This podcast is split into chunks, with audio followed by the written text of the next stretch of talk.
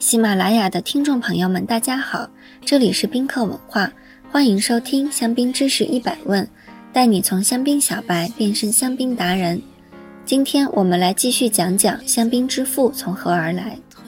其实，在这里还有一个很有意思的地方：修道院从附近的葡萄农中征收葡萄，并与自家葡萄田里的葡萄集中一起压榨酿造。这样的场景是否让大家猜到了什么？没错，也许这就是现代香槟酿造工艺中重要的一环——混酿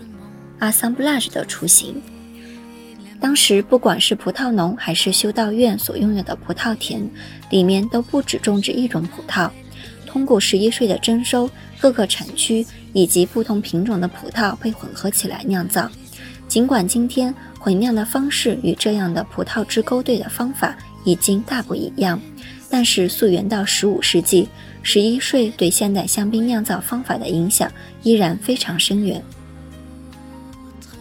改良葡萄种植方法，上文提到过，修道院对优质葡萄酒的理解并不同于普通酒农，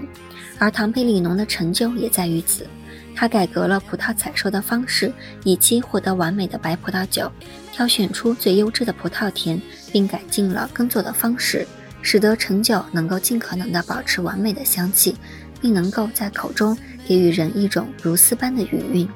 具体来说，唐贝里农对葡萄种植的改良体现在规定葡萄藤的高度不能超过九十厘米，以减少收成。只采用黑皮诺酿酒，尽管当时的葡萄园里依然存在着其他的品种，如灰皮诺、莫尼耶、霞多丽等等，但唐培里农并不喜欢白葡萄品种，因为他觉得白葡萄品种会让酒有一种自然在发酵的趋势。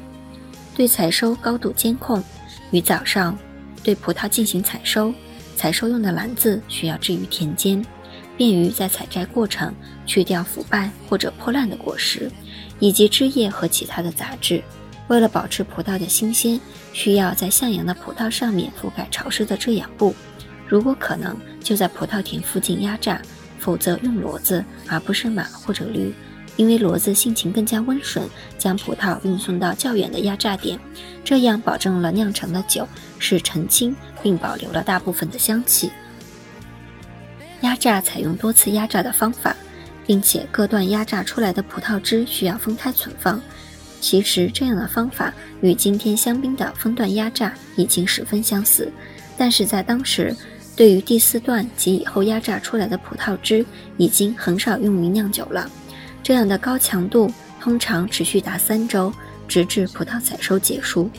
唐培里农对于葡萄的照料极为细致。他习惯于将采收后的葡萄放在打开的窗户旁过夜，然后第二天再去品尝及评估葡萄的品质。也许经过了一个晚上的放置，葡萄的香气被集中了起来，也使得他所酿的酒香气尤为浓烈。这也解释了为什么到了一千七百年，欧维耶修道院的酒在市场上卖到了八百至九百利弗尔的高价。而当时较好的香槟区葡萄酒也只卖五百里弗尔。听完香槟之父的介绍，混酿的法语怎么念呢？assemblage，assemblage，assemblage。你学会了吗？如果大家有关于香槟知识的小问题欢迎在评论区互动也可以关注宾客文化公众号发现更多香槟的资讯。